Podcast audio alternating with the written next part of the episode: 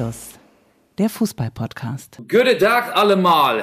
Das ist Niederländisch und damit begrüße ich unsere Hörerinnen und Hörer aus Amsterdam. Ich bin in Amsterdam und Fabian hat seine Residenz in St. Petersburg verlassen und ist jetzt da, wo ich normalerweise auch ab und zu mal bin während dieser Europameisterschaft. Du bist in Köln. Hallo nach Köln. Hallo Was Köln. dir gefällt, schalalalalala, die ganze Welt, schalalalalala, na na na na, na na na na, nur die Liebe zählt. Das waren noch die Höhner, glaube ich. Ja, schönen guten Tag in die Runde. Ich melde mich aus Köln, der Stadt am Rhein und wir haben so ein bisschen die Plätze getauscht. Also du bist jetzt ja nicht in St. Petersburg, aber ich glaube, das ist hier dein Zimmer, was sie mir zugeteilt haben in dieser Unterkunft. Das riecht so ein bisschen nach Das deinem mufft, ne? Das mufft so ein bisschen, ja. Ja, genau. das stimmt. Ich habe auch lange nicht mehr meine Wäsche sauber gemacht und die liegt da wirklich äh, unsortiert auf dem Boden, die Schmutzwäsche. Und da ich Aber ab und zu Rhein auch laufen gehe, ähm, riecht sie natürlich dann auch nach Schweiß. Aber, aber diesen Geruch, den magst du ja auch ganz gerne als Marathonläufer. Das Ja, du hättest aber auch eigentlich mal ganz gut dein altes Schulbrot, habe ich dir doch gesagt, vor den Sommerferien mal aus dem Rucksack, aus dem Ranzen rausnehmen können. Das vergammelt da davor. Das liegt das ja immer ver- noch. hab ich das vergessen. Bevor wir über die wirklich wichtigen Dinge reden, Fiete Ab geht nach Kiel zu Holstein, wird ausgeliehen. Ähm, wollen wir einmal kurz das Setting, so das Surrounding, unsere Arbeitsumgebung beschreiben? Also du zeichnest, wenn ich das richtig verstehe, jetzt diese dritte EM-Special-Anstoßfolge im Hotel auf, in dem ich ja auch normalerweise bin, wenn ich nicht unterwegs bin, richtig? So ist es. Es ist nicht weit, wenn man aus dem Fenster schaut, dann kann man die Doppelspitze sehen und damit meine ich jetzt nicht die, die der deutschen Mannschaft eigentlich mal gut getan hätte, sondern die Doppelspitze des Doms. Warum ich jetzt hier bin, kann ich auch gerne gleich noch erzählen. Genau, ich bin in Köln, ich bin in dem Hotel, in dem du auch gewesen bist und du bist dort, wo man eigentlich in Sommerzeiten, ich sage jetzt mal so ein bisschen eigentlich schon als kleinen Spoiler, in Sommerzeiten eine prima Zeit und auch in Winterzeit und auch in Herbstzeiten, eigentlich kann man da ganzjährig eine wunderbare Zeit verbringen. Du bist in Amsterdam. Genau, normalerweise müssten wir jetzt äh, Legalize It oder Hits from a Bong drunter legen. Ähm, aber das machen wir nicht an dieser Stelle. Ich bin in Amsterdam, weil ja morgen hier das erste Achtelfinale steigt. Man könnte auch sagen, das erste Grachtelfinale zwischen Wales und Dänemark. Und ich bin, und das ist wirklich äh, sehr skurril, also wir sind untergebracht in einem sehr schönen Hotel. Das ist nicht weit von der Johann Cruyff Arena entfernt. Wir sind im Süden Amsterdam, aber wir sind schon doch eine Weile auch äh, von der Innenstadt entfernt. Und ich bin in einer Bubble. Also ich darf, und das sind hier die Corona-Beschränkungen, ich darf mich eigentlich nur zwischen dem Testzentrum, da muss ich morgen noch einen negativen Corona-Test durchführen, damit ich ins Stadion darf, dem Stadion, dem Hotel und dem Bahnhof, ich bin nämlich mit der Bahn von Köln angereist, bewegen. Ich darf nicht in die Stadt. Das ist die offizielle Regelung, ja, so, so ist das. Und ähm, wenn ich jetzt aus dem Fenster gucke, dann gucke ich hier ähm, auf Hochhäuser. Ähm, das ist so der Charme eines Industriegebietes. Und ich kann die Autobahnen sehen. Und ich kann sogar ähm, dahinter den Nebel. Es ist sehr neblig und sehr regnerisch. Ich bin noch viel zu kalt angezogen. Ich habe mein Sommeroutfit aus Köln mitgenommen. Nur ein dünnes Jäckchen. Ähm, aber das ist ein Regenjäckchen. Und ich kann die Autobahn sehen. Und ich gucke mal, nach Utrecht sind es 34 Kilometer. Nach Groningen sind es 176, wenn das meine kranken Augen erkennen. Köln ist nicht angezeigt. Aber erzähl du doch mal, warum du jetzt St. Petersburg verlassen hast. Erstmal noch ein Tipp an dieser Stelle, also solltest du heute Abend frieren, dann hol dir doch einfach noch mal ein Cognacchen dazu. Du weißt ja, das ist das Wärmste unter diesen.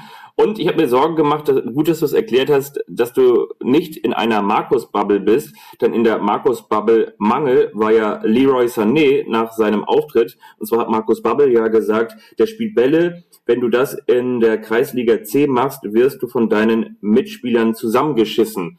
Da kommen wir aber vielleicht auch noch später zu. Ja, warum bin ich jetzt nicht mehr an der Neva? Warum bin ich nicht ausgerechnet heute an diesem Freitag, an diesem 25. Juni 2021 an der wunderschönen Neva-Brücke direkt gelegen an der Eremitage, an einem der bedeutendsten Kunstmuseen Museen auf der ganzen Welt oder einem der Kunstmuseum- Museums auf der ganzen Welt. Warum bin ich nicht mehr da? Ja, weil es, ich habe es glaube ich mal in der einen überraschenden anderen Special Edition mit Auslandseindrücken erklärt. Es ist ja wirklich so, dass es in Russland eine extrem hohe Dunkelziffer gibt, was die Corona-Fälle angeht. Und zwar, warum? Weil die Russinnen und Russen Corona mit einer großen Ignoranz begegnen. Also zu der Zeit, als ich da gewesen bin, gab es in Moskau, ich glaube, das habe ich schon mal geschildert, ähm, täglich zwischen sechs, sieben, acht und neun und teilweise 10.000 neue Fälle.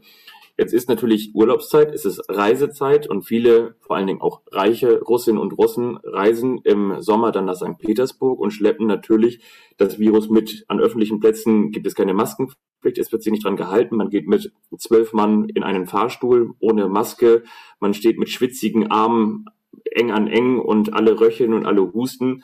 Und es ist natürlich ähm, auf der einen Seite das, was man an Fällen mitbekommt, die halbe Wahrheit, weil auf der anderen Seite, weil man eben so ignorant mit dem Thema umgeht, gibt es auch keine ganze Wahrheit. Das heißt, die Leute testen sich auch nicht, die lassen sich auch nicht testen.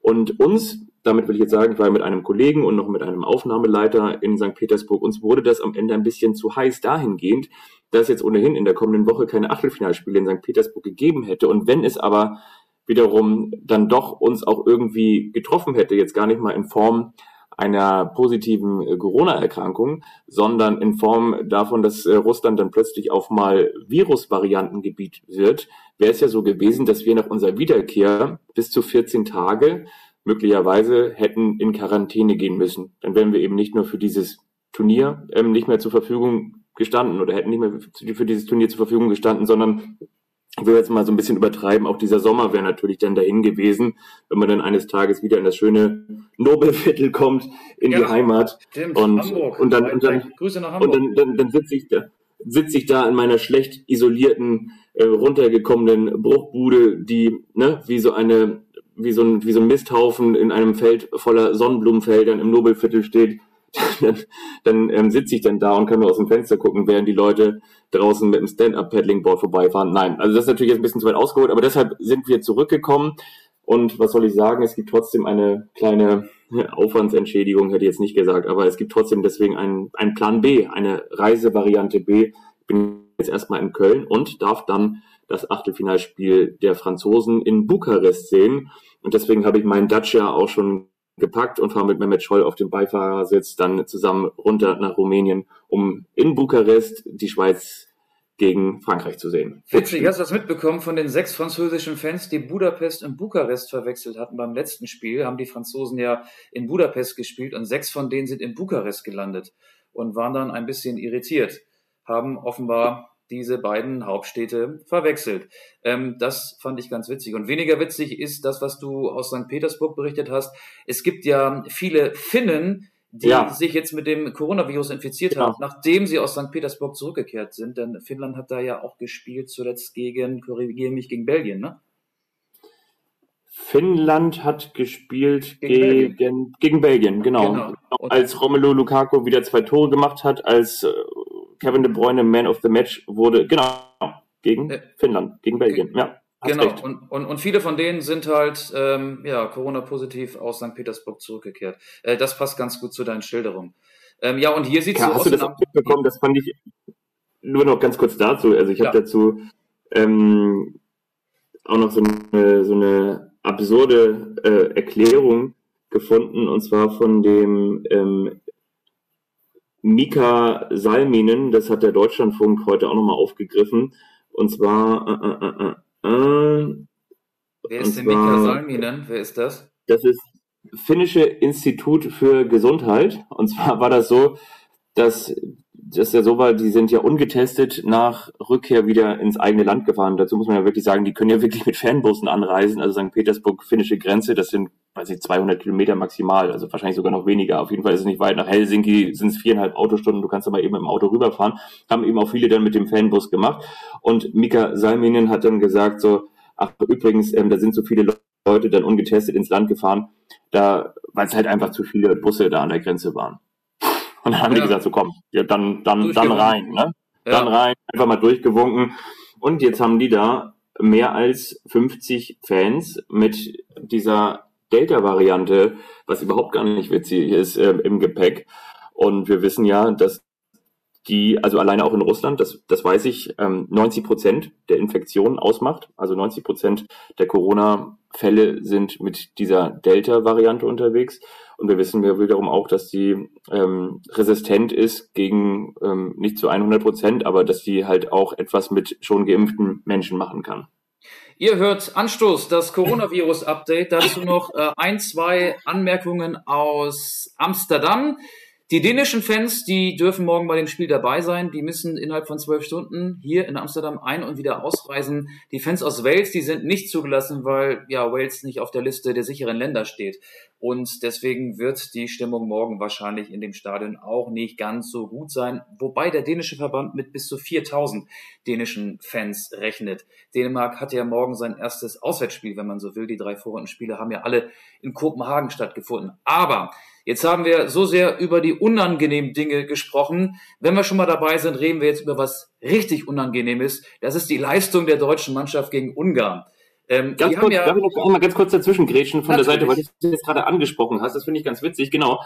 Genauso ich habe mich mal mit diesem Reisethema befasst. Nur ganz kurz, die Dänen haben ja das Homeoffice, wenn du so willst, verlassen. Die Engländer sind auch da die Nationalmannschaft mit dem größten Homeoffice-Anteil, die würden im Falle eines Finals nur ein einziges Mal ihr Land verlassen. Und du weißt doch sicherlich als guter Sportjournalist, wer denn der Vielflieger, wer der Überflieger in Sachen Fußball-Europameisterschaft, was die das Schweiz, Reisen angeht. Genau, die, die Schweizer sind Die waren das. ja in Baku unter anderem. Genau, die haben jetzt schon 13.000 Reisekilometer und wenn sie ins Finale kämen, äh, spielen gegen Frankreich, dann wären es über 17.000 Kilometer mit der Reiseroute, mit dem Navigationssystem für Manuel Akanji und Co. Zürich, Baku, Rom, Amsterdam, London. Da freut sich nicht nur der Regenwald, sondern da freut sich natürlich dann auch der ein oder andere für mit unterschiedlichen Zeitzonen natürlich auch jede Menge Reisestress. Das nur noch mal so ganz kurz nebenbei. Das bekommt ihr auch für eure ähm, Aufmerksamkeit. Eure, Aufmerksamkeit, genau so ist es. Ja, ganz so viele, Deutschland sprechen. Entschuldigung. Ja, genau, ganz so viele Reisekilometer hat der Flitzer, der vor dem Anpfiff des Spiels Deutschlands-Ungarn der deutschen Mannschaft gegen Ungarn die Regenbogenflagge gezeigt hat, nicht auf seinem Tarot. Aber wir haben ja gefragt auf unserem Twitter-Account Anstoß-Podcast, so heißen wir übrigens auch bei Instagram, wir haben gefragt, wer war euer Star of the Match? Leon Goretzka, Jamal Musiala oder der Flitzer? Die meisten User haben sich für Goretzka, ich glaube 40 Prozent entschieden. Ähm, wie hättest du abgestimmt, wenn du stimmberechtigt gewesen wärst? Ja, hätte ich auch gemacht. Äh, finde Leon Goretzka ähm, hat ein großes Herz bewiesen. Ne? Go Goretzka ähm, habe ich ja auch mal unter deinen Tweet darunter gesetzt. Das müsste dem Tweetsrichter auch nicht entgangen sein, weil ich das schon auch beachtlich finde, wie jemand in dieser Position mit dieser Stellung, dieser Reichweite, mit dieser Aufmerksamkeit immer wieder diese Signale setzt, nicht nur jetzt mit seiner Herzaktion in Richtung da des, des hässlichen Blocks, der hässlichen Fratze, in Richtung der hässlichen Fratzen aus dem Ungarn-Block, sondern das hat er natürlich auch schon vorher mit seiner Geschichte mit, mit Kimmich, mit WeKick Corona und so gemacht und solche Chancen lässt er sich nicht entgehen. Und auf der anderen Seite ist die UEFA dann ja auch eher der Chancentod, was das Setzen von Zeichen für Vielfalt und Toleranz angeht. Von daher ist das, finde ich, eigentlich so ein ganz schöner, so ein ganz schöner Gegensatz. Ja, hast du kom komplett recht. Also er war ja Go Herzka, er war auch Skoretzka, weil er das Tor zum Achtelfinale geschossen hat. Leon Goretzka ist jemand, der guckt über den Tellerrand hinaus. Man könnte auch sagen, er guckt über das Rasenrechteck hinaus. Man könnte ihn auch den neuen DFB-Außenminister nennen, finde ich, wegen dieser Aktion. Und das war eine richtig starke Aktion, finde ich. Er ist so eine Art Außenminister in Fußballschuhen und Leon Goretzka, ja, der hat was zwischen den Ohren. Man sagt ja vielen Fußballern nach, wie sie seien gleichgültig und ähm, ja, würden im Prinzip nur so in ihre eigenen Bubble legen. Aber Leon Goretzka, der hat durchaus auch äh, Herz und Hirn. Und das fand ich sehr, sehr gut, was er da gemacht hat. Auch sportlich übrigens fand ich das sehr, sehr gut. Jetzt ist die Frage, wollen wir schon auf Dienstag gucken, Achtelfinale gegen England, oder wollen wir noch so ein bisschen, wir sind jetzt ja zwei Tage nach dem 2 zu 2 von München gegen Ungarn wollen wir auch das, was wir da gesehen haben, noch so ein bisschen aufrollen. Was meinst du? Ich glaube ja, das, was passiert ist, haben jetzt auch schon viele thematisiert. Ne? Also sowas wie aus dem Hintergrund müsste Goretzka schießen. Es war, das, die deutsche Mannschaft wankte ja so ein bisschen wie in Wankendorf, obwohl am, in Wankendorf wies sie die Ungarn am Ende in die Schrankendorf. Aber jetzt war es ja tatsächlich so, dass es kurz vor dem Ausstand und bis zur 84. Spielminute die Deutschen ausgeschieden waren. Und dann kam eben Goretzka mit dem Schuss aus dem Hintergrund und er schoss und er traf. Also ich denke, es war, wie du auch, glaube ich, so schön geschrieben hast, aufregend. Am Ende mit dem Happy End. Am Ende ist nicht Rente mit, wie alt ist Jogi Löw jetzt? 61. 61 nicht Rente mit 61, nochmal vertagt, nochmal die Verlängerung. Lass uns doch nach vorne schauen. Was denkst du? Ja, wir schauen nach vorne. Ich äh, will vielleicht ein, ein, zwei Halbsätze, na gut, ein, zwei Sätze dazu noch. Ähm, viele haben sich ja gewundert über die Leistung gegen Ungarn, aber wenn man mal zurückgeht ähm, in die Phase September 2020, da gab es ja den Restart, die ersten Länderspiele des Jahres 2020, die gab es ja wegen Corona erst im September. Ähm, das war im Prinzip diese Leistung da in München vorgestern, der fehlende dritte Teil in der Trilogie der Peinlichkeiten. Dazu gehört das 0 zu 6 in Spanien, Dazu gehört das 1 zu 2 gegen Nordmazedonien und dazu gehört auch das 2 zu 2 gegen Ungarn. Es war zwar keine Niederlage, aber die Leistung war ja äh, gefühlt wie eine Niederlage. Und ja, es ist, finde ich, auch bezeichnend für diese deutsche Mannschaft, die ganz krasse Ausschläge hat nach oben, Portugal und nach unten Spanien, Nordmazedonien und neuerdings jetzt auch Ungarn. Man weiß nicht, woran man bei dieser Mannschaft ist. Und viele nehmen wir jetzt genau das Argument und sagen, ja, und genau deswegen schlägt Deutschland England. Einige sind sogar so euphorisch, die dann sagen, das Viertelfinale gegen Schweden oder die Ukraine ist machbar. Wir sind im Halbfinale. Ähm, lass uns mal Stück für Stück vorgehen. Was sollte deiner Meinung nach am Dienstag in England anders werden? Wie muss der Bundestrainer reagieren? Was muss er verändern? Also erst einmal fange ich ein bisschen in der Totalen an und denke, also irgendwie müssen wir den Laden da hinten dicht bekommen. Ne? Also so einfach, wie die deutsche Fußballnationalmannschaft Gegentore bekommt, wird es gegen England natürlich nicht funktionieren. Ich bin dahingehend etwas zuversichtlicher, dass die Engländer natürlich auch nicht mit, wie sagt man so schön, mit Mann und Maus am eigenen 16er verteidigen werden. Sie werden da nicht mit mit zehn Leuten da, da hinten um ihren eigenen 16er stehen. Das ist ja auch ganz klar. Und die werden jetzt auch erstmal nicht defensiv agieren, sondern die werden in Anführungsstrichen mitspielen. Dann Aber Moment mal, darf ich da mal kurz zwischengrätschen? Genau ja. das sind ja die Worte des Bundestrainers. Joachim Löw hat ja gesagt, das wird ein völlig anderes Spiel. Die Engländer werden nach vorne spielen, weil es ein Heimspiel ist, wo dann ja 40 oder noch mehr als 40.000 Zuschauer im Wembley-Stadion. Aber Moment mal, England bei dieser EM hat Dienst nach Vorschrift gemacht, zweimal 1-0 gewonnen, einmal 0-0 gespielt. England hat in den letzten neun Länderspielen achtmal zu 0 gespielt. England hat doch jetzt, obwohl es ja so viele Top-Offensivleute gibt, auch sehr destruktiv gespielt. Wer sagt denn, dass die Engländer nicht genau so auftreten werden gegen die deutsche Mannschaft, um dann eben ihre schnellen Offensivleute in Szene setzen zu können? Also ich glaube, dass du daneben liegst und ich glaube auch, dass Joachim Löw daneben liegt. Ja, na, jein. Also, ja, du hast natürlich recht. An dem Tor von Pickford ist doch so ein Siegel dran, wie an so einer Tür, an der man feststellen kann, da ist noch keiner durchgegangen. Ne? Also genau bei ihm ist auch noch keiner durchgegangen, da ist hinten noch keiner reingerutscht. Aber das war bei den, bei den Schweden auch so und die haben dann gegen Polen dann trotzdem auch mal ähm, von Robert Lewandowski ähm, zwei kassiert. Damit will ich sagen, ich glaube, es liegt auch immer schon am Gegner, welcher Gegner dich auch wie unter Druck setzt. Jetzt hat England auch keine überragende Vorrunde gespielt. Du hast es gesagt, es war destruktiver Fußball, aber es war eben auch kein berauschender Fußball. Es war jetzt so auch wie kein Frankreich auch. Viele Favoriten haben keine überragende Vorrunde gespielt. Also die Italiener, die sind ja nee, wegen, auch genauso, wegen der guten Vorrunde jetzt ja. in den Favoritenkreis aufgerückt. Die Belgier auch. Aber, aber ähm, ich, ich finde, die, die Mannschaften, die gegen Deutschland gut ausgesehen haben, die haben Deutschland das Spiel überlassen und den Ball überlassen. Das waren die Franzosen und das waren die Ungarn. Portugal hat mitgespielt und Portugal hat hoch verloren. Und die deutsche Mannschaft hat hinter den Spaniern bei dieser EM den meisten Ballbesitz. Und ich glaube, auch Gary Southgate wird wissen, wie man gegen die deutsche Mannschaft spielen muss. Man muss hinten sicher stehen, man muss den Deutschen den Ball geben und wenn wir jetzt die letzte Aufstellung gegen Tschechien nehmen, dann hast du halt Konter und dann schickst du Saka, Sterling oder meinetwegen auch Grillish äh, oder vielleicht Jaden Sancho oder wem auch immer, Rashford, wenn er den spielt, in Konter und auf der und, und das ist die englische Stärke. Und ich, von den eben erwähnten wird jeder das Sprintduell gegen Mats Hummels gewinnen. Und viele von denen werden auch Antonio Rüdiger abhängen. Und ich glaube, das wird das englische Spiel sein am Dienstag. Ja, ich finde aber auch, dass zum Beispiel die Niederlage gegen die Franzosen am Ende schlechter gemacht wurde, als sie war, weil die ersten 30 Minuten, finde ich, hat die deutsche Nationalmannschaft, du warst ja auch im Stadion, ein sehr ordentliches Spiel gemacht. Das Spiel gegen die Portugiesen wurde natürlich dadurch befeuert, dass die Portugiesen in der Abwehr sehr wackelig dastanden und am Ende sich ja die Bälle auch noch selbst reingehauen haben.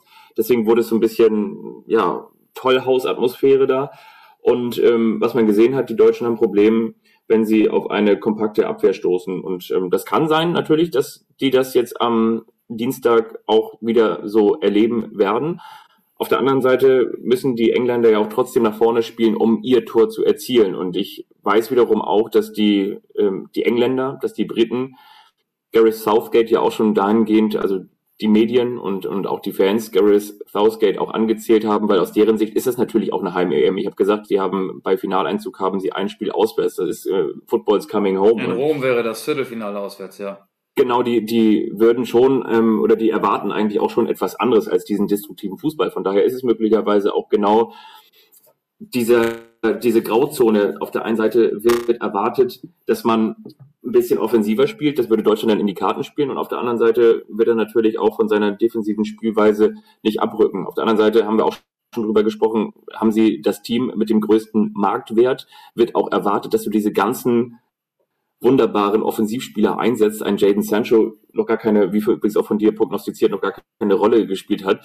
Und irgendwann erwartest du aber eben auch mal diesen Offensivfußball, sollte es dazu kommen. Aber es, auch, es zählt ähm, doch nur Erfolg oder Misserfolg und es ist doch scheißegal, wie du Europameister wirst. Also ich glaube nicht, dass Southgate jetzt in diesem Spiel gegen den stärksten Gegner bei dieser EM, und es wird die deutsche Mannschaft sein im Achtelfinale, dass er dann von seinem äh, Stil äh, äh, abweicht, das kann ich mir überhaupt nicht vorstellen. Also ich glaube, dass ähm, dass das ein ganz anderes Spiel wird, als der Bundestrainer ja in seinen ersten Statements nach dem 2-2 gegen Ungarn auch hat durchblicken lassen. Ja, und ansonsten ähm, so zur personellen Umsetzung, vielleicht muss er dann sich auch schon trauen, früher mal Musiala zu bringen. Das ist ja irgendwie immer ganz witzig. Ne? Also die, die Geschichte wiederholt sich dann ja doch immer schon schneller, als man das eigentlich für möglich hält. Damals, als wir also die deutsche Nationalmannschaft, als die deutsche Nationalmannschaft noch äh, entweder auf der Links- oder Rechtsverteidigerposition einen Philipp Lahm hatte, hat man gedacht, so die werden nie wieder so einen guten Außenverteidiger haben. Und plötzlich kommt der Josua Kimmich. Und als man irgendwie jetzt so denkt, okay, Thomas Müller ist mit seiner stachsigen wie genialen Spielweise so langsam irgendwie ein Auslaufmodell, kommt einer um die Ecke, der natürlich nicht so aussieht wie Thomas Müller, aber der genauso stachsig und erfolgreich spielt wie Thomas Müller. Es wirkt irgendwie immer so ein bisschen unbeholfen, aber am Ende führt es nahezu immer zum Erfolg. Und ja, wieso nicht ähm, mit Musiala da wieder die Löcher reißen? Also das könnte ich mir durchaus vorstellen. Goretzka sehe ich da dann auch in der Startformation. Ähm, wir, wir können es ja mal durchgehen. Also äh, ich glaube, dass Löw auf 4-3-3 umstellen wird. Das hat er ja gegen Ungarn auch schon gemacht äh, in der zweiten Halbzeit. Da war Kimmich dann ja nicht mehr der Rechtsverteidiger, sondern ging ja neben Kroos und äh, Gündogan ins zentrale Mittelfeld. Ich glaube, ich, also mal ganz konkret gefragt, was glaubst du, wenn du dir die Startelf gegen Ungarn nochmal vor, vor das geistliche Auge führst, äh, welche, welche personellen Änderungen wird es geben in der Anfangself am Dienstag? Vors geistige Auge. Ich muss dazu natürlich sagen, dass ich zuvor bei Schweden gegen Polen im Stadion war und auf dem Rückweg, ähm, also während die Deutschen spielten, schon im Auto saß, aber ich habe es natürlich in der zweiten Halbzeit nebenbei verfolgt. Pass auf, dann sag, dann sag ich dir mal, ich, ich, ich, ich komm, jetzt, jetzt, jetzt diktiere ich Jogi Löw die Startelf ins Heftchen. Also Neuer steht im Tor. Dann wird es eine Vierer Abwehrkette geben. Eine Vierer Abwehrkette wird es deswegen geben, um die schnellen englischen Konter in den Griff zu kriegen. Da wird Ginter rechts verteidigen, Rüdiger und Hummels innen, links Gosens oder in Klammern Halstenberg. Marcel Halstenberg ist defensiv ein bisschen stabiler und der hat seinerzeit, ich weiß nicht, ob es zwei oder drei Jahre her ist, sein allererstes Länderspiel im Wembley-Stadion gemacht. Da war ich Reporter und das war eine richtig gute Partie, die Halstenberg das gezeigt hat. Vielleicht spielt diese emotionale Komponente dann auch noch eine Rolle, wobei sich Joachim Löw ja von solchen Emotionen nicht leiten, leiten lässt. Aber er will natürlich ähm, auch die Außenverteidigerposition mit defensiv starken Spielern besetzen. Und ähm, ich würde sagen Gosens, aber ähm, vielleicht auch, vielleicht auch Halzenbeck. Dann Kimmich und Kroos zentral. Davor Goretzka, Gündogan, das große Rätsel. Was ist mit ihm los? Der Mann, der in England witzigerweise bei Manchester City die beste Saison seines Lebens gespielt hat, funktioniert aus äh, unerfindlichen Gründen auch nicht. Ich weiß nicht, was mit dem los ist. Äh, erinnern wir uns an das Champions League Finale. Da hat er ja das Abschlusstraining abbrechen müssen, hat dann trotzdem für Man City gegen Chelsea gespielt, hat verloren und ist seitdem in einer wirklich nicht guten Verfassung. Deswegen spielt Goretzka für ähm, Gündogan, da bin ich mir sicher. Und dann vorne würde ich Havertz nach wie vor hinstellen, der ähm, ja zweimal okay gespielt hat, hat er gegen Ungarn auch das Tor geschossen. Ich habe mich gefragt, warum wird er danach ausgewechselt? Den Wechsel hatte Löw, glaube ich, schon vorher geplant, aber dann hat Havertz das Tor gemacht zum äh, zwischenzeitlichen 1 zu 1 und da musst du doch davon absehen, äh, Havertz rauszunehmen, da musst du doch deine Wechselpläne über den Haufen werfen. Also Havertz auch wegen seiner Körperlichkeit wird spielen, dann rechts Müller und links würde ich Gnabry aufstellen und Musiala würde ich tatsächlich dann je nach Spielverlauf einwechseln, früher als in der 80. oder wann er kam, ich weiß nicht mehr genau die Minute, ich würde ihn dann irgendwann in der zweiten Halbzeit einwechseln. Aber mit Gnabry würde ich beginnen und Sané würde ich rausnehmen, weil Sané ähm, ja sehr unglücklich gespielt hat, um es nochmal positiv zu formulieren. Ja, ich finde, dazu muss man natürlich auch sagen, dass man den Sieg jetzt nicht nur an Goretzka und die es also war ja kein Sieg, es war ein Unentschieden gegen Ungarn. Ja, das Weiterkommen. Ich wollte mich, wollte mich gerade korrigieren, aber das Weiterkommen natürlich nicht jetzt nur an Goretzka und das äh, 1 zu 2 und 0 zu 1 an Sané festmachen kann. Aber es ist natürlich, es ist natürlich echt extrem unglücklich und dass er diesen letzten Pass da nicht an Mann bekommt. Aber ich, ich tue mich echt schwer, damit jetzt ihn da so zum Sündenbock zu machen. Aber ich sehe es natürlich genauso. Es sollen immer die Besten spielen und wenn man es daran festmacht, dann sehe ich auch, dann muss Leroy Sané auch erstmal vielleicht auf die Bank. Ähm, ich glaube übrigens, dass er ein sehr sensibler Spieler ist, ein sehr empathischer Spieler und dass er das auch durchaus registriert, dass er eben nicht diese Rückendeckung hat. Und es gibt dann eben diese Spieler, die dann in einer Abwärtsspirale ähm, fallen und dass man sich halt auch um solche Spieler dann kümmern muss und auch nochmal mehr kümmern muss. Es gibt einfach so wie in jedem Gesellschaftsteil Menschen, die sind empathischer und andere sind es nicht. Einige sind irgendwie mentale Maschinen. Das ist dann vielleicht auch ein Nachteil in einer anderen Situation. Ich glaube, das ist jetzt wirklich auch die Aufgabe, dass man einen solchen Spieler wie Leroy Sané ähm, jetzt auch ein bisschen aufhängt, weil das haben wir beim FC Bayern auch schon gesehen. Der hat ja auch wirklich wenige sehr, sehr gute Spiele gemacht. Und zwar nicht, weil er jetzt auch mal das Fußballspielen verlernt hat, sondern weil er natürlich auch immer als dieser 50 Millionen Euro Neuzugang bei den Bayern da ankommt, von dem jetzt Wunderdinge erwartet werden. Und wenn das nicht funktioniert, das haben wir bei anderen empathischen Spielern auch schon gesehen, wie, weiß nicht, bei Sebastian Deißler oder bei, bei sonst wem, dann ist das halt auch einfach ein riesengroßer Rucksack, den du erstmal als junger Mensch tragen musst. Aber er hat doch damals, als er von Schalke zu Manchester City wechselte, ich glaube, mehr als 60 Millionen Euro gekostet. Ähm, nagel mich nicht auf die genaue Zahl fest. Es war irgendeine astronomische Summe. Aber bei Manchester City war er einer der besten Spieler in der Premier League. Da hat ihm diese Ablösesumme ja offenbar auch nichts ausgemacht. Ich glaube, das Turnier ist nicht dafür da, um jetzt ähm, die Spieler einzeln aufzubauen. Die ganze Mannschaft muss funktionieren. Klar musst du dich um Sané kümmern, aber du musst vor allen Dingen dafür sorgen, dass äh, die elf Besten jetzt rauskristallisiert werden bis Dienstag. Und Sané gehört momentan nicht dazu, leider nicht dazu. Und ähm, das ist schade. Du, ich kann es verstehen, dass Löw auch an ihm festgehalten hat gegen Ungarn weil gegen diesen Zehner-Abwehrregel brauchst du natürlich Spieler, die ins, äh, die ins Eins gegen Eins gehen können und also diese Abwehr aufreißen. Und wenn ich mir die englische Innenverteidigung angucke, äh, wenn Harry Maguire spielt, der ist gefühlt 1,95 groß und zwei Zentner schwer, ähm, dann ist natürlich Musiala vielleicht derjenige, äh, der sich gegen ihn durchsetzen kann oder zumindest einen Freistoß zieht oder einen Elfmeter zieht. Sané wäre es auch, aber nicht in der Form von Ungarn. Deswegen wird er, glaube ich, draußen bleiben. Aber wir alle wissen ja, dass uns Joachim Löw immer wieder überrascht. Vielleicht ist das die Überraschung, dass Sané nochmal eine Chance kriegt. Aber ich glaube es ehrlich gesagt nicht. Nee, ich glaube es auch nicht. Ich wollte nur damit sagen, es war natürlich auch bei Manchester City auch eine andere Situation. Ne? Also Pep Guardiola hat sich immer hinter Sané gestellt und hat gesagt, ich will ihn unbedingt haben. Und diesen Stellenwert hatte er in, in München nicht, sondern auch so ein bisschen typisch, würde ich sagen, typisch deutsch auch so, dass er erstmal so ankam, so nach dem Motto, jetzt wollen wir aber mal sehen. Und ich glaube, das war in England anders. Und ich glaube, dass ihn das dann auch beflügelt hat und bestärkt hat in seiner Leistung. Du hast aber auch komplett recht, dass, dass gerade dieses Achtelfinalspiel, es ist ein absolutes K.O.-Spiel. Und ich sehe Deutschland auch so ein bisschen in der Außenseiterrolle, in der leichten Außenseiterrolle, dass das nicht jetzt das Spiel ist, um die Roy Sané wieder aufzubauen. ist ja völlig klar. Ja, ähm, sehe ich auch so. Und witzigerweise, Alan Shearer sieht Deutschland auch in der Außenseiterrolle. Der ist ja mittlerweile BBC-Experte. Der sagt wortwörtlich, vor Deutschland müssen wir uns nicht fürchten. Ähm, ich glaube nicht, dass die englischen Spieler so denken, aber ich glaube schon, dass, dass, dass die Engländer äh, die englischen Spieler jetzt sich auch nicht von dieser Historie irgendwie einschüchtern lassen. Da sind wir dann ja wieder bei 96 beim verschossenen Elfmeter von, von, von Southgate. Und ähm, also ich glaube schon, dass es ein 50-50-Spiel ist, aber am Ende, ich traue der deutschen Abwehr ähm, nicht 90 Minuten über den Weg. Am Ende glaube ich, und da sind wir schon bei der Prognose, dass sich England knapp durchsetzen wird, 2-1, und dass Joachim Löw 15-jährige Ära als Bundestrainer am Dienstag im Wembley Stadion zu Ende gehen wird. Ruhm und Ära. Ja, wo du gerade schon den Weg beschrieben hast, habe ich mich gefragt, ob Gareth Southgate das Stadion eigentlich auch über das Nordtor verlassen darf. Aber ähm, das ist die Frage bei, bei Sieg oder Niederlage. Ne? Also ich denke, du, wie, wie, wie es ausgeht. Ähm, es wird ja einen Sieger geben. Das ist ja das Schöne in der K.O.-Phase. Ich glaube, es geht in die Verlängerung. Auch dann wird es einen Sieger geben. Oder spätestens ja, im Elfmeterschießen wird es einen geben. Im Elf, ich sage, in der Verlängerung gewinnt England und im Elfmeterschießen Deutschland. Haha.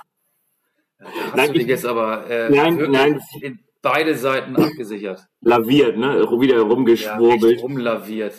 Ja, ich, Weißt du, was ich sage? Ich, ich sage, Deutschland. Der soll gewinnen. Hör mir auf damit. Jetzt Deutschland, kommt irgendwie sowas. Nein, Deutschland gewinnt. Deutschland setzt sich durch. Ähm, ja, ich sage das jetzt einfach mal. Aber ich, ich kann es ehrlich gesagt nicht begründen. Also eigentlich bin ich auch bei dir, aber mir ist das zu langweilig. Ich glaube auch genau der, der Punkt. Ich glaube, die, die Abwehr ist nicht gut genug. Ich, ich kennst du dieses Ding? Ähm, man spricht ja häufig vom, vom Spirit, ne, der sich so in der Mannschaft dann irgendwann entwickelt, der sich freisetzt. Das haben die Dänen durch eine sehr schick, schicksalshafte Erfahrung jetzt gerade erlebt und durchlebt. Da Aber der Spirit bei den Deutschen soll ja gut sein im Vergleich zu 2018. Ja, das, das, das habe ich auch gehört, das habe ich auch gelesen. Aber ich finde, sowas nimmt man als empathischer Mensch dann auch einfach wahr. Und ich spüre das bei den Dänen, ich spüre das bei den Italienern. Ich sehe diese Weltklasse, bei Belgien und auch vor allen Dingen bei Frankreich. Aber bei Deutschland spüre ich das nicht. Spüre ich auch nicht dieses, mit dem unbedingten Willen funktioniert das jetzt einfach, sondern das ist irgendwie stacksig. Das ist so wie auf dem Kinderfest, wenn sich Kinder zum allerersten Mal diese Stelzen ausgeliehen haben, weißt du? Die, die steigen dann da hoch und die Eltern halten die noch so ein bisschen fest und die gehen dann vier Meter und dann fallen sie da wieder runter und müssen erstmal dann wieder neue nochmal Anlauf nehmen. So finde ich, ist, ist momentan Deutschland in diesem Turnier. Und deswegen spüre ich nicht diese Durchschlagskraft und ich spüre auch nicht diesen Team Spirit. Und deshalb würde ich auch sagen, und die Abwehr ist zu wackelig, da sind wir wieder bei den Stelzen. Am Ende denke ich irgendwie, nee, das, das ist diesmal nichts. Und das ist eben auch keine Weltklasse, es ist keine Weltklasse-Abwehr. Ähm, der Altersschnitt ist auch irgendwie nicht so, dass du dachtest, so, okay, das ist jetzt irgendwie eine junge, frische Mannschaft. Das ist irgendwie auch schon eine Mannschaft, die in die Jahre gekommen ist. Die ist notdürftig zusammengebaut. Das haben wir auch alle schon festgestellt. Äh, aus Rückholaktionen von Podolski über Hummels bis zu Müller. Das ist halt alles irgendwie, ja, das ist halt nicht, nicht ganz, das ist nicht rund, das ist nicht im Europameistertitel würdig, sage ich jetzt mal, so in der Qualität. Und ähm, deshalb, ja, komm, wenn wir ehrlich sind, dann sage ich auch, Deutschland scheidet Dienstag aus. Endlich habe ich ein Statement von dir bekommen. Ja, ich finde auch die Deutschen zu schwankend und England hat bei diesem Turnier noch nicht sein wahres Gesicht gezeigt und das Spiel gegen die Deutschen vor dann 40 oder 45.000 Zuschauern im Wembley Stadion wird auch dazu führen, dass die Engländer ihr wahres Gesicht zeigen. Ich glaube, es wird kein so spektakuläres Spiel, aber am Ende wird so eine Umschaltsituation dafür sorgen, dass England gewinnt. Ich sage aber nicht 1-0, sondern 2-1. Ähm, hast du Lust, mal alle Achtelfinals durchzugehen, ohne dass wir jetzt ein konkretes Ergebnis tippen? Einfach nur sagen, wer kommt weiter, wer scheidet aus? Wollen wir das chronologisch mal machen, um ja auch den Hörern für deren Tippzettel, für deren Tippspiele so eine kleine Hilfestellung mit an die Hand zu geben? Ja. Ja, Wales, Dänemark, das Grachtelfinale, das ich morgen sehe. Wer setzt sich da durch? Ich will nicht sagen natürlich, aber schon doch, ich denke, dass sich die Dänen auch deutlich durchsetzen werden. Deutlich. Ich sage nicht deutlich, aber Dänemark setzt sich durch. Genau, bin ich bei dir. Italien, Österreich? Italien, Österreich. Dass du da noch nachdenken musst. Ja, 2-1. Italien setzt sich durch. Ich sage auch Italien. Niederlande, Tschechien? Niederlande? Das ist doch das Spiel, bei dem du bist, ne? Nee. Nee? Ich bin bei Frankreich, Schweiz. Ach so, Entschuldigung. Ja, ach ja, klar. Ähm, Niederlande, Tschechien, genau. Ich sage auch, dass sich die Niederlande durchsetzt. Belgien, Portugal, das ist, äh, finde ich, äh, schon ein vielleicht etwas engeres Spiel. Ja, und ich habe irgendwie im Gefühl, dass die Portugiesen sich durchsetzen. weil Cristiano Ronaldo im Elfmeterschießen so ja auch schon ganz gut performt hat und dann im richtigen Elfmeterschießen wieder den entscheidenden Elfmeter verwandeln wird. Der ich, ich sag, ich sag Belgien setzt sich durch, weil Belgien äh, ja mit zunehmender Turnierdauer immer besser geworden ist. De Bruyne hat keine Schwierigkeit mit seiner Fraktur und Azar ist wieder integriert in die Mannschaft. Witzel auch. Also ich will es gar nicht zu sehr begründen. Belgien, Portugal, zack, Belgien kommt weiter. Kroatien, Spanien. Nur ganz kurz, ich habe ja nochmal eine Sache gelesen über uefa.com. Mm, mm, mm, Cristiano Ronaldo nun bei 100 neu Länderspieltoren für Portugal. Diese Bestmarke hatte zuvor nur Ali Day, hooray, hooray, it's Ali Ali Day aus dem Iran der 36-jährige Ronaldo ist schon länger Europas bester Länderspieltorschütze und könnte ganz alleiniger Länderspielrekordtorschütze werden mit einem weiteren Treffer. Ja, das könnte ihm gelingen gegen Belgien. Und wer setzt sich beim Achtelfinale Kroatien-Spanien durch? Spanien. Spanien hat sich warm geschossen. Spanien ist wieder wer. Ich glaube es auch. Dann kommen wir zu deinem Spiel, in Anführungsstrichen, Frankreich-Schweiz. Könnte man bei Frankreich-Schweiz auch, das heißt ja Hop-Schweiz, ne? Also kann man sagen, das ist entweder Hop oder Top und ich glaube, es wird Top und die Franzosen setzen sich durch 2-0. Glaube ich auch. England-Deutschland haben wir schon thematisiert und getippt. Schweden-Ukraine, das letzte Achtelfinale das ist wirklich ein Ding, ne? Also die Schweden zum allerersten Mal seit 2004, seit der Griechenland, sage ich jetzt mal, EM fürs Achtelfinale qualifiziert. Ich wünsche mir Schweden, ich glaube aber Ukraine. Ich sag, Schweden gewinnt im Elfmeterschießen. Ja. Und ja. Emil Forsberg tritt an und verwandelt den entscheidenden. Drei Tore hat er schon gemacht. Ja, genau. Und das andere hat äh, Viktor Claesson gemacht. Der hat den, äh, das Achtelfinale Klaasson gemacht. Ähm, gut. Kann man da eigentlich sagen, dass sie um Klaasson besser waren? Ja, ne? Eigentlich schon gegen Polen. Ja, wobei ich die Polen im zweiten Durchgang, vor allen Dingen ein Polen, den bekanntesten Polen, Robert Lewandowski, auch extrem gut fand. Also das war ein sehr, sehr abwechslungsreiches Spiel. Äh, eines, eines der Highlights der Vorrunde wo hätte man vielleicht nicht mit gerechnet bei der Ansetzung Schweden gegen Polen, aber äh, was so die Dramaturgie anging, war das eines der besseren Spiele. Es gab überhaupt sehr viele gute äh, Vorrundenspiele, finde ich. Wenn man bedenkt, dass, ich habe jetzt neulich gelesen, Luka Modric hatte sein 62. Pflichtspiel schon gemacht ähm, beim Sieg der Kroaten in Schottland äh, und viele Spieler auf dem Top-Niveau, also die, die mit ihren Vereinen weit in der Champions League gekommen sind, sind ja wahrscheinlich auch bei 60, 65 Pflichtspielen. Wenn man das alles mal so bedenkt und dann kommt auch Corona hinzu, dafür hat diese EM ein echt hohes Niveau. Ja, das stimmt. Es sind nicht so die Langeweiler dabei wie bei der schönes Wort Blä-WM, ne? Also es sind nicht so Dinger dabei, wo du denkst, boah, ey, warum mache ich das jetzt? Es war so die eine Halbzeit, haben wir auch schon mal drüber gesprochen, Schweden gegen Slowakei, die tat mal weh, aber ansonsten waren das bislang echt schöne Spiele. Ja, und dieses Spiel Schweden gegen Polen, du weißt es, ich war ja auch da im Stadion. Das war echt ein, echt ein Ding. Also echt, echt ein mega geiles Spiel. Also hat schon Spaß gemacht. Und irgendwie auch das Duell, was denn ja zwischen, zwischen RB Leipzig und dem FC Bayern München 2 zu 2 ausgegangen ist. Stimmt, ja, richtig. Ähm, ja, jetzt müssen wir noch über den Bundesligaspielplan reden. Wir können euch diese Mitteilung nicht verschweigen. Augsburg gegen Hoffenheim am ersten Spieltag. Diese Nachricht am, am EM-Ruhetag macht uns doch alle richtig geil auf die Bundesliga. Ich glaube, am 13. August geht's los. Und Fiete Ab wird nach Kiel ausgeliehen. Holstein Kiel. Ja. Da ist er ja wieder dicht dran an der Heimat. Wollen wir das kommentieren oder einfach mal so stehen lassen und jeder kann jetzt einfach mal 21, 22, 23, drei Sekunden nachdenken, was er davon hält. Ja, finde ich gut. Ja, gut. Ähm, pass auf.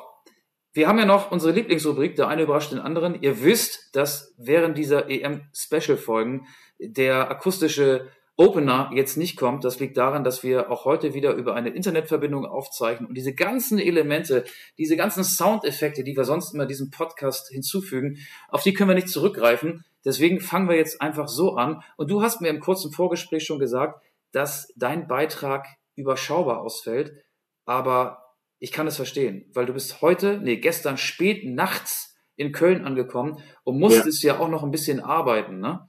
So ist es. ja auch noch ein bisschen arbeiten und deswegen hast du jetzt keinen Beitrag leisten können zu unserer Rubrik Der eine überrascht den anderen, die so funktioniert, dass du nicht weißt, was ich mit dir vorhabe und ich normalerweise nicht weiß, was du mit mir vorhast. Deswegen. Vielleicht ist das die bitterste und traurigste Überraschung, die ich dir jemals vorbereitet habe, dass ich an dieser Stelle nichts vorbereitet habe. Ich kann nicht mal kurz an meinen Naschschrank gehen, wo ich sonst einfach was rausziehe und sage, Michael, guck mal, ich habe dir was besonders Schönes, was besonderes Leckeres mitgebracht. Ich habe aber in der Altes Tat... Osterei oder so oder einen alten Weihnachtsmann, sowas gibt's denn noch häufiger. du bist echt ein Arsch, ey. Ich gehe den ganzen Tag in die Innenstadt, so wie früher meine Oma, die dann immer extra aus dem Haus gegangen ist, mit dem Bus in die Innenstadt gefahren ist, um von Arco ein paar Boncher zu kaufen, damit ich eine kleine Freude habe. So bereite ich mich immer darauf vor und das ist jetzt der Dank. Aber ich muss ganz ehrlich sagen, guck mal hier, warte mal, ich habe hier gerade links meinen offenen Koffer, bleib mal ganz kurz dran. Ja. Das ist, kein, das ist kein Witz, guck mal hier. Das ist die Tüte mit den kleinen Souvenir, Souvenir, die ich mitgebracht habe aus St. Petersburg und da ist für dich auch was drin. Also ganz schlecht hat es dich nicht getroffen. Mat Matruschkas? Das habe ich mich übrigens gefragt. Ich meine, bei all den Experten, ne, warum haben sie eigentlich nicht die Idee gehabt, in Russland, in St. Petersburg, Thorsten Matrioschka zu verpflichten, aber da ist auch wieder keiner drauf gekommen.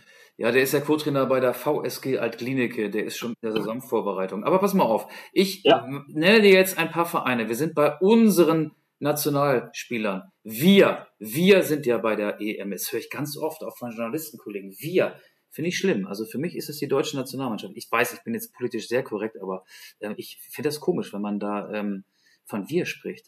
Aber gut, ich will dir das ganz kurz, das, das ist ganz witzig. Also das ist ja wirklich ganz witzig, weil es da ja auch einen Unterschied gibt. Also ARD sagt ja die deutsche Nationalmannschaft, aber bei Jochen Breyer, den ich übrigens sehr gerne sehe mit mit seinen Experten, also mit Christoph Kramer und mit Per Mertesacker, der sagt ganz häufig wir und ich fremdel da auch ein bisschen. Ich habe mich aber auch gefragt, ob das auch ein Problem ist, dass in Anführungsstrichen wir Deutschen haben oder ob die das im Ausland auch so handhaben. Also ob die BBC dann auch sozusagen sagt, äh, die haben gewonnen und die haben verloren oder ob die auch wir sagen. Das würde mich eigentlich mal interessieren. Das weiß ich gar nicht, ob das halt so ein, so ein deutsches Ding ist, weil wir halt auch eine der wenigen, eines der wenigen Länder, eine, ja genau, eines der wenigsten Länder, eines der wenigen Länder sind, die dieses Du und dieses Sie halt auch noch so penetrieren. Und andere Länder ist das halt You, ne? Also Du. Da müsstest du Jürgen Klinsmann mal fragen, der ist der BBC-Experte, neben Alan Shearer, Gary Lineker und äh, noch jemanden. Der kann dir die Frage beantworten. Ja.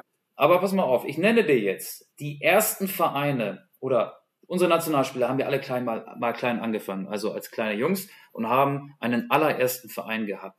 Ich nenne dir jetzt ein paar Vereinsnamen und du musst mir sagen, welcher Nationalspieler sich dahinter verbirgt. Kannst du mir folgen? Ja. Die Spielregeln soweit klar? Ja. Auch für euch zu Hause oder wann, wo immer ihr uns auch hören mögt. Das ist wieder ein Spiel zum Mitraten. Also, ich nenne dir einen Verein und du sagst mir, welcher Spieler da seine glorreiche Karriere angefangen hat. FC Schalke 04.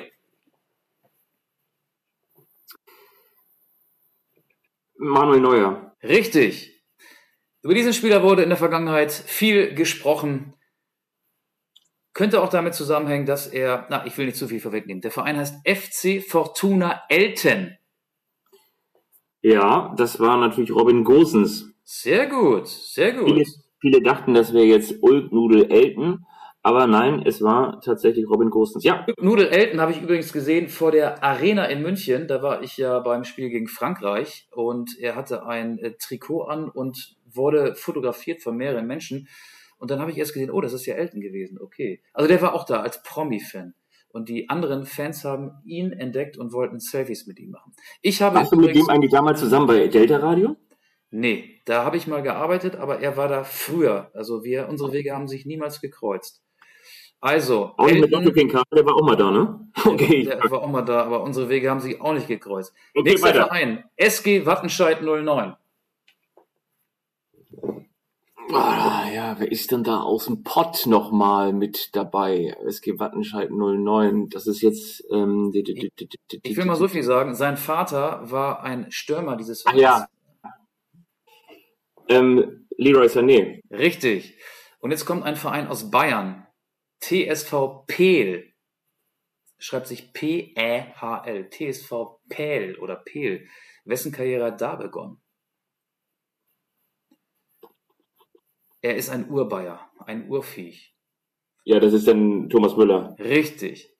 Greifswalder SC. Das ist natürlich Toni Kroos. Richtig. Und jetzt FC Southampton. Das ist ja in England. Verrückt. Das ist ja in England verrückt. Ähm, da, ja, genau, das ist äh, Jamal Musiala. Richtig, der hat ja sogar auch noch für die englische U21-Nationalmannschaft gespielt. Ja.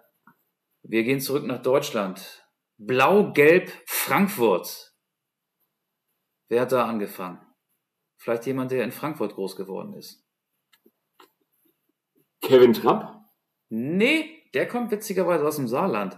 Ähm, ja, und wenn du dieses, was ich gerade gesagt hast, noch ein bisschen fortsetzt, dann hast du den Namen. Erling Saarland? Nee, der spielt ja gar nicht Nee, mit. M, Emre Can? ja, Emre Can, genau. Und ein Verein noch, da finde ich den Verein, wie, wie kommst du von Emre Can auf Saarland? Nein, Kevin Trapp hat im Saar, kommt aus dem Saarland. Achso, und Emre Can, Fra Frank, Das ist ein Frankfurter Junge.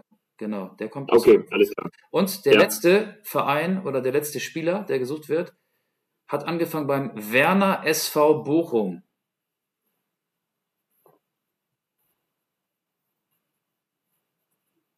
Schweigen in der Leitung, das ist kein gutes Zeichen. Entweder bist du weg oder du denkst nach. Oder Ich beides. denke nach. Äh, gib mir mal eine Hilfestellung. Ja, er hat dann auch irgendwann beim VfL Bochum gespielt.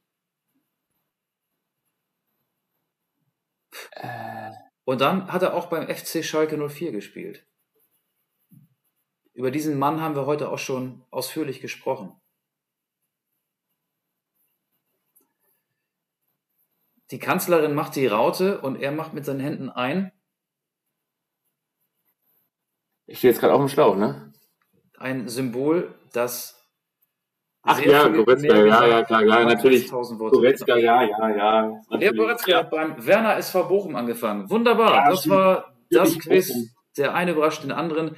Pass auf. Ähm, wir müssen ja noch zwei Songs oder überhaupt Songs auf unsere Spotify-Liste packen. Ja. Und dann ist auch diese dritte Spezialfolge schon fast vorbei, weil ich sehe gerade, es hat aufgehört zu regnen und ich will zumindest einmal frische Luft schnappen und mein. Hochhaus hier verlassen.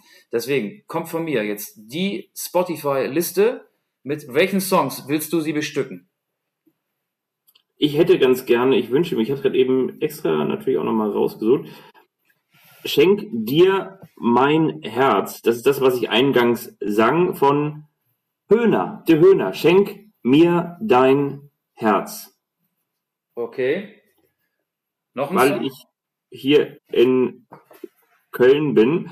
Genau, und ich wünsche mir, kennst du noch dieses, dieses Lied? Das war damals von der Fußball-Weltmeisterschaft 1998 in Frankreich, dieses Allee.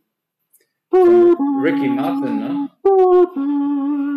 Genau, weil es nach Bukarest geht und wenn ich mit Mehmet Scholl und mit meinem Dacia nach Bukarest fahre, dann werde ich dieses Lied hören und Ist das von Ricky Martin gewesen? Ah, nee, ich glaube nicht. Ähm, Das recherchiere ich. ja, Ich weiß, ich weiß genau. Ich, ähm, das, das kann man ja rauskriegen.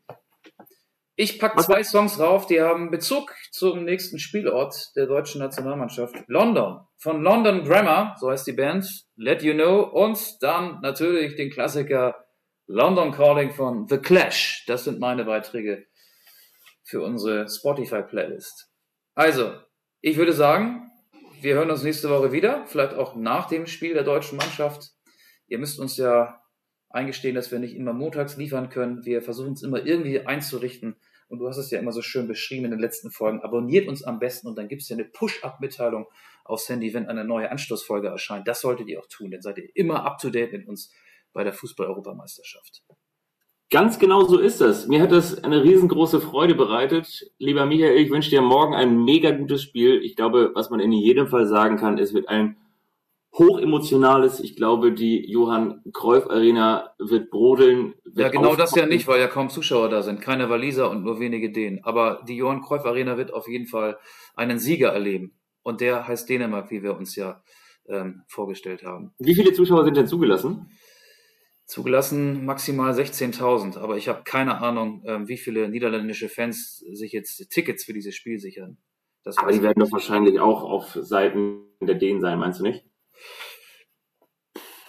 Ja, weiß ich nicht. Aber wenn du neutraler Zuschauer bist und dir ein Länderspiel anguckst, feuerst du dann eine Mannschaft an oder so? Ich, ich, ich weiß es ehrlich gesagt nicht. Vielleicht werden wir auch äh, holländische Sprechchöre hören und viele äh, Fans in Oranje sehen. Kann sein es ist schwer, schwer einzuschätzen, aber darüber würde ich dann mit dir in der nächsten Folge sprechen. Folge. Ich sage vorhin, äh, ich sage am Ende, wir haben ja die Folge mit äh, auf, auf Niederländisch begonnen. Ähm, ich würde jetzt auch gerne auf Wiedersehen auf Niederländisch sagen. Weißt du, was auf Wiedersehen auf Niederländisch heißt? Auf Wiedersehen. Nee, Wout Weghorst. In diesem Sinne, macht's gut. Ganz kurz noch, weißt du, was Elfmeter auf Niederländisch heißt? Weiß ich auch nicht, nee. Daneben. Daneben. Okay. Dann in diesem Sinne, Wort ja, Bis bald. Tschüss. Macht's gut. Tschüss.